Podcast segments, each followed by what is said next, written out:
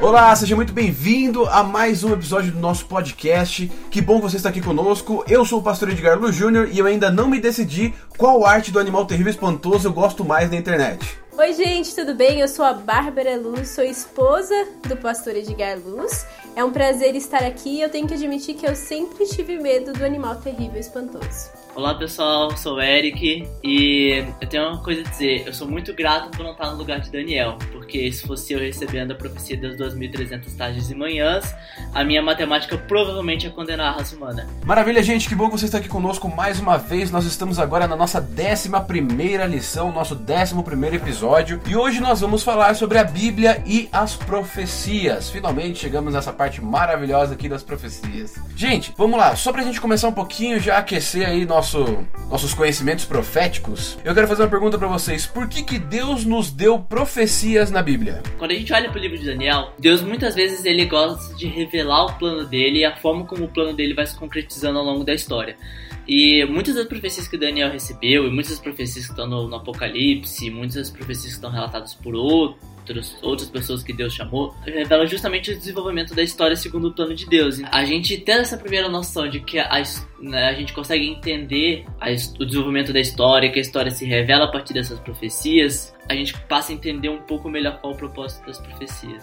É sempre importante lembrar que as profecias não têm o objetivo de mostrar uma data para a volta de Jesus, mas sempre tem o objetivo de, de nos mostrar que Jesus está no controle da história. Então isso nos dá uma paz e nos dá a certeza de que Deus está no controle da nossa história. É isso aí, eu gosto de pensar também que Deus ele, ele gosta de se comunicar em código. Algumas das profecias ali são somente para o tempo do fim. É uma maneira de Deus falar o seguinte: olha, eu vou escrever para você aqui, mas para Satanás não entender nada e para ele não mudar o que eu vou escrever através da história, vou te mandar em código, ou melhor, vou mandar um código para o pessoal do futuro entender o que vai acontecer e entender que eu estou no controle de tudo que está acontecendo. Gente, nós temos uma metodologia de estudo profético chamado metodologia historicista. O que, que é isso?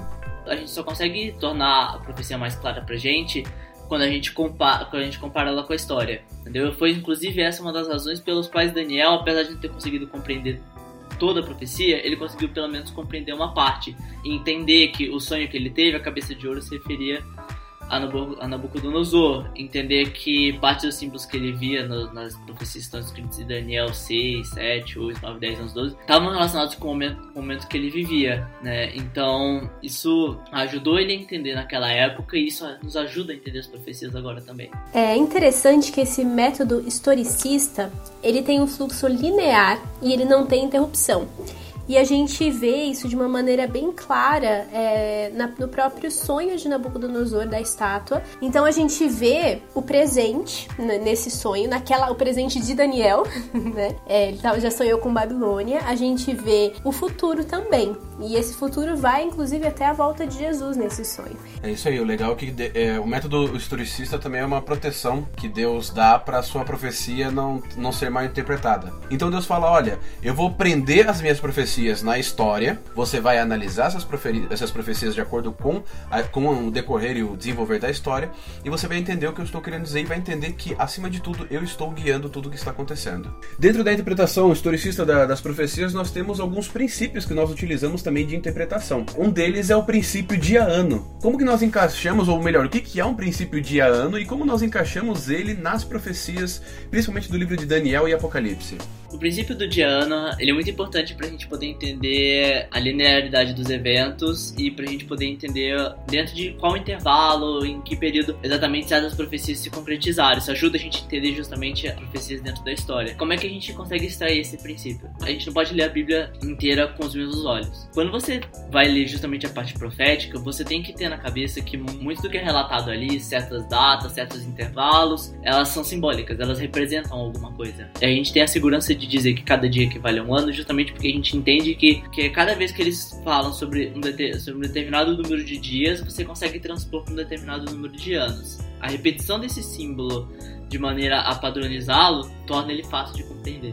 A gente vê também na Bíblia o exemplo do povo de Israel. Os espias ficaram 40 dias vendo a terra que seria conquistada por eles, que Deus já tinha dado para eles, porque Deus iria dar o poder iria dar tudo que era necessário para eles conquistarem a terra de Canaã. O povo decidiu não ser fiel e não confiar que Deus daria aquela terra para eles. Então eles receberam uma sentença e eles ficaram andando pelo deserto um ano para cada dia que os espias ficaram na terra. Então é aí que a gente vê uma relação muito clara de dia e ano que a gente usa também para interpretar as profecias. Outra vez que a gente tem que lembrar lembrar é que o princípio de ano ele sempre está acompanhado da simbologia, ok? Você não pode pegar ele ou, ou, começar a comparar dias e anos do nada. Você tem que sempre estar tá ligado a uma profecia, em primeiro lugar, e essa profecia deve estar passada de maneira simbólica para nós. Essa questão de princípio de ano geralmente acompanha expressões peculiares. Você vai ver que Deus utiliza, por exemplo, a expressão peculiar tarde e manhã, um tempo, dois tempos e metade de um tempo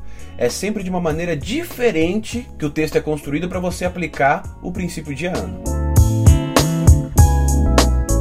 Gente, dentro das profecias nós temos algumas referências de identificação e temos algumas interpretações já estabelecidas através dos, dos, estudos de doutores, de teólogos.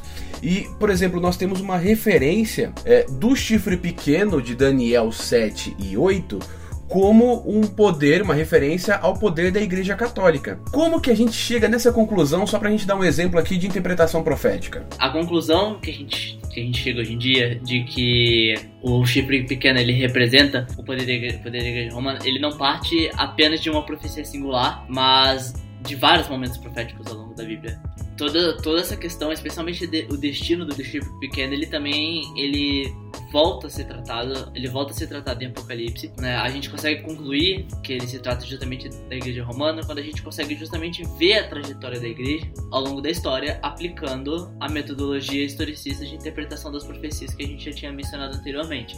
A gente vê no desenvolvimento da história que, apesar de ser um chifre pequeno, assim, a, a Igreja ela é um poder, ela não, não, não, é um poder assim que ela se exalta, que ela ganha destaque pelo seu tamanho, mas sim pela sua influência. Né? Ela é pequena em tamanho, mas grande, grande influência. E as, todas essas várias características vão sendo muito bem destacadas ao longo da história. Então a gente consegue entender com o desenvolvimento da história, da, da, dessa igreja longo, o desenvolvimento da história da sociedade, que ela realmente é representada na Bíblia como chifre pequeno. A gente vê que uma das características, e que o Eric comentou, é que era um poder que queria se colocar no lugar de Deus e que falava blasfêmias.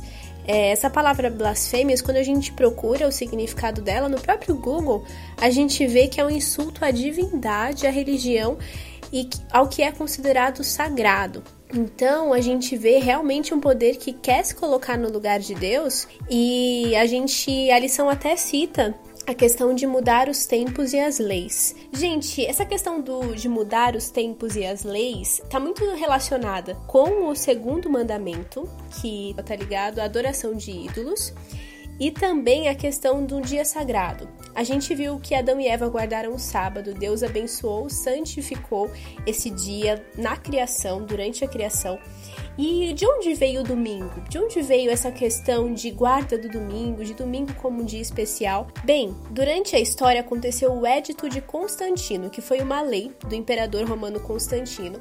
Ela foi proclamada em 7 de março de 321 depois de Cristo, e ela estabelecia o domingo como um feriado público. Essa foi uma data muito importante porque naquela época o domingo era considerado o dia do sol. E essa data trouxe um novo significado, digamos assim, para o dia do domingo, que mais para frente começou a ser colocado, podemos dizer assim, no local, no lugar do sábado como um dia de guarda, como um dia de descanso. Muitos têm essa dúvida de, do porquê muitas pessoas guardam o domingo, do que muitas pessoas vão à igreja no domingo e a gente respeita demais todas as religiões, todos os pensamentos, porque acredito que a gente deve respeitar, mas na Bíblia a gente não vê nada falando do domingo, a gente vê falando do sábado. Então a história nos mostra por que isso aconteceu e quando foi um dia em que a lei ela foi colocada em xeque, em que ela foi mudada. Nós também podemos analisar o seguinte, que o chifre pequeno, ele vem depois da sucessão de poderes que acontece na estátua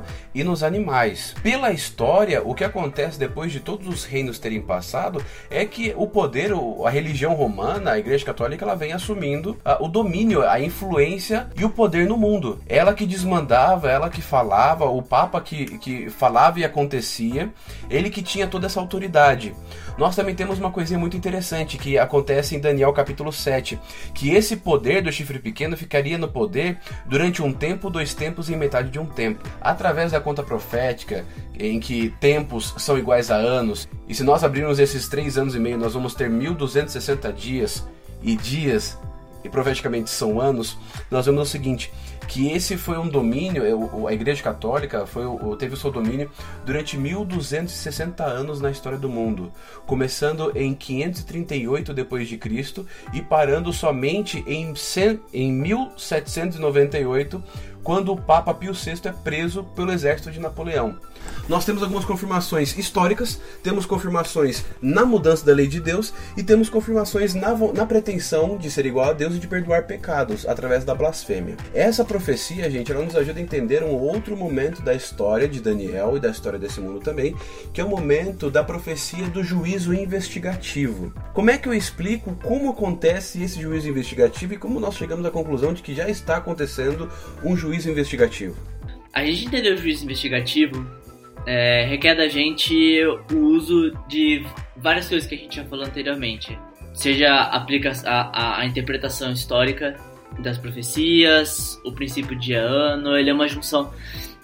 Ele é basicamente uma junção desses, dessas duas ferramentas de, de, interpretação da Bíblia. Porque quando a gente entende, a gente fala de 2.300 tardes e manhãs, aplicando o princípio do dia ano que a gente mencionou anteriormente, a gente tem 2.300, 2.300 anos, cerca de basicamente 70 semanas proféticas, que equivale a 490 anos. A partir do estudo dessas 2.300 cidades de manhãs, que nasceu a nossa crença como, nossa crença como igreja adventista. A gente entendendo hoje que uh, todo o cálculo feito por Guilherme Miller não se referia exatamente à volta de Jesus em 1844, no início desse, do, do investigativo, por meio do qual, a partir de agora, todas as nossas vidas, todas as nossas vidas, todas as nossas todas as nossas escolhas, a nossa relação com o sacrifício de Cristo e o exercício da nossa fé estão sendo colocados, estão sendo colocados para julgamento perante, perante o tribunal divino, tendo como, tendo como Cristo nosso intercessor pelo sacrifício dele.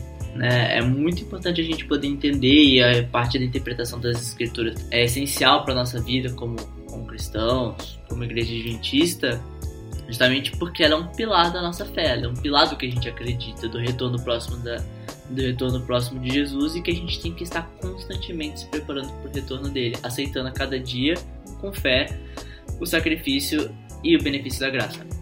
É interessante a gente ressaltar também que em 1844, Cristo ele entrou no local santíssimo, ou seja, no céu. Cristo é o sumo sacerdote. O santuário que existia é, na época do povo de Israel, que foi dado a Moisés o todo o modelo que ele deveria seguir, esse santuário ele existe no céu. Ele foi, foi feito uma cópia dele aqui na terra, mas esse santuário ele existe no céu.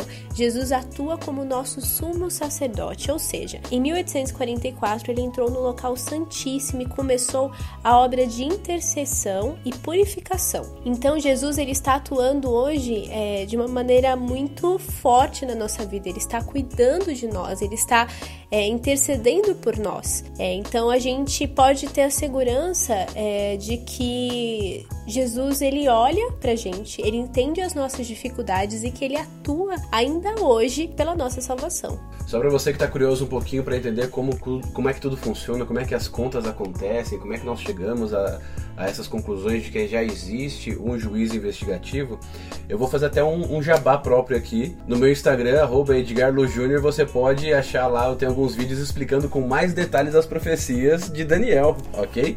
Principalmente as profecias de Daniel 7 e 8. Elas falam principalmente sobre um juízo, gente. Essas profecias, elas falam sobre o juízo, sobre o poder do chifre pequeno. Daniel capítulo 7 é, mostra sempre o panorama através do inimigo de Deus, através do poder do inimigo de Deus, o que faria de mal para os santos. Daniel capítulo 8 mostra a mesma história do chifre pequeno, só que pelo ponto de vista de Deus, falando o seguinte: olha, o chifre pequeno vai perseguir, o chifre pequeno vai assolar os seguidores de Deus, mas até 2.300 tardes e manhãs o santuário será purificado. Até 2.300 tardes e manhãs, Jesus vai cumprir todo o plano da salvação. Ali Daniel estava recebendo a data em que o plano da salvação seria completo. Até mesmo hoje Gabriel divide essa, essa, essa profecia em duas partes, em dois blocos. Um bloco com 490 anos a partir de 457 antes de Cristo, que é uma data muito importante, nós podemos estudar sobre isso depois. É a data que o, o rei Atarxerxes permite que a cidade de Jerusalém e o templo de Jerusalém sejam reconstruídos. 490 anos depois dessa data, Jesus ele vai nascer, vai começar o seu ministério e vai morrer até, até o final desses 490 anos. Depois disso, depois dessa, dessa, desse sacrifício, Jesus volta para o céu em Atos capítulo 1, versículo 9, começa a sua obra intercessora por nós, atuando na parte santa do santuário celestial. E desde 1844, que são 1810 anos depois desses, do término desses 490 anos, nós temos então a parte que Jesus começa a atuar no lugar santíssimo, sendo também o nosso juiz, executando o juízo investigativo sobre a humanidade. Ok? Como o plano de salvação ele já foi fechadinho até 1844, agora nós estamos começando um tempo que é chamado na Bíblia de tempo do fim. Ou seja, dali para frente, Jesus já pode voltar em qualquer momento. Ok? E ali está sendo julgada a humanidade. Primeiro, a humanidade é julgada através dos mortos, que não podem mais decidir, não fazem mais nada, que a Bíblia fala, fala que não tem mais poder de decisão. E depois, esse julgamento passa para os vivos. E aí, quando todo o julgamento acabar, Jesus volta, nos leva para o céu e nós moramos com ele por toda a eternidade. O julgamento começa primeiro pelos mortos, e depois ele passa para os vivos. Quando Jesus acabar o seu julgamento, então, aí ele volta, nos leva para o céu e nós moramos com ele por toda a eternidade. Gente, agora no última parte da quinta-feira ali da nossa lição, nós temos também a tipologia como profecia. Eu quero perguntar para vocês, o que, que é tipologia? A tipologia, ela é, ela é uma ferramenta, ela basicamente é uma ferramenta literária, ferramenta linguística, em que você utiliza basicamente uma realidade menor para tratar de uma realidade maior. Né? Se for trazer um exemplo da nossa literatura brasileira, né? Você tem o João Guimarães Rosa, que é a partir da obra dele do Sagarana, em que ele tratava de questão, em que a partir de realidades regionais do interior de Minas Gerais da época dele, ele tratava questões que representavam, na verdade, toda a modernidade brasileira. A Bíblia utiliza muitas vezes uma, uma ferramenta parecida, que ele, a partir de determinadas realidades pequenas e pontuais do povo de Deus, Deus ali quer representar uma realidade maior, que vai atingir toda a história do mundo e toda, e toda a nossa sociedade. Você pode dar um exemplo pra gente?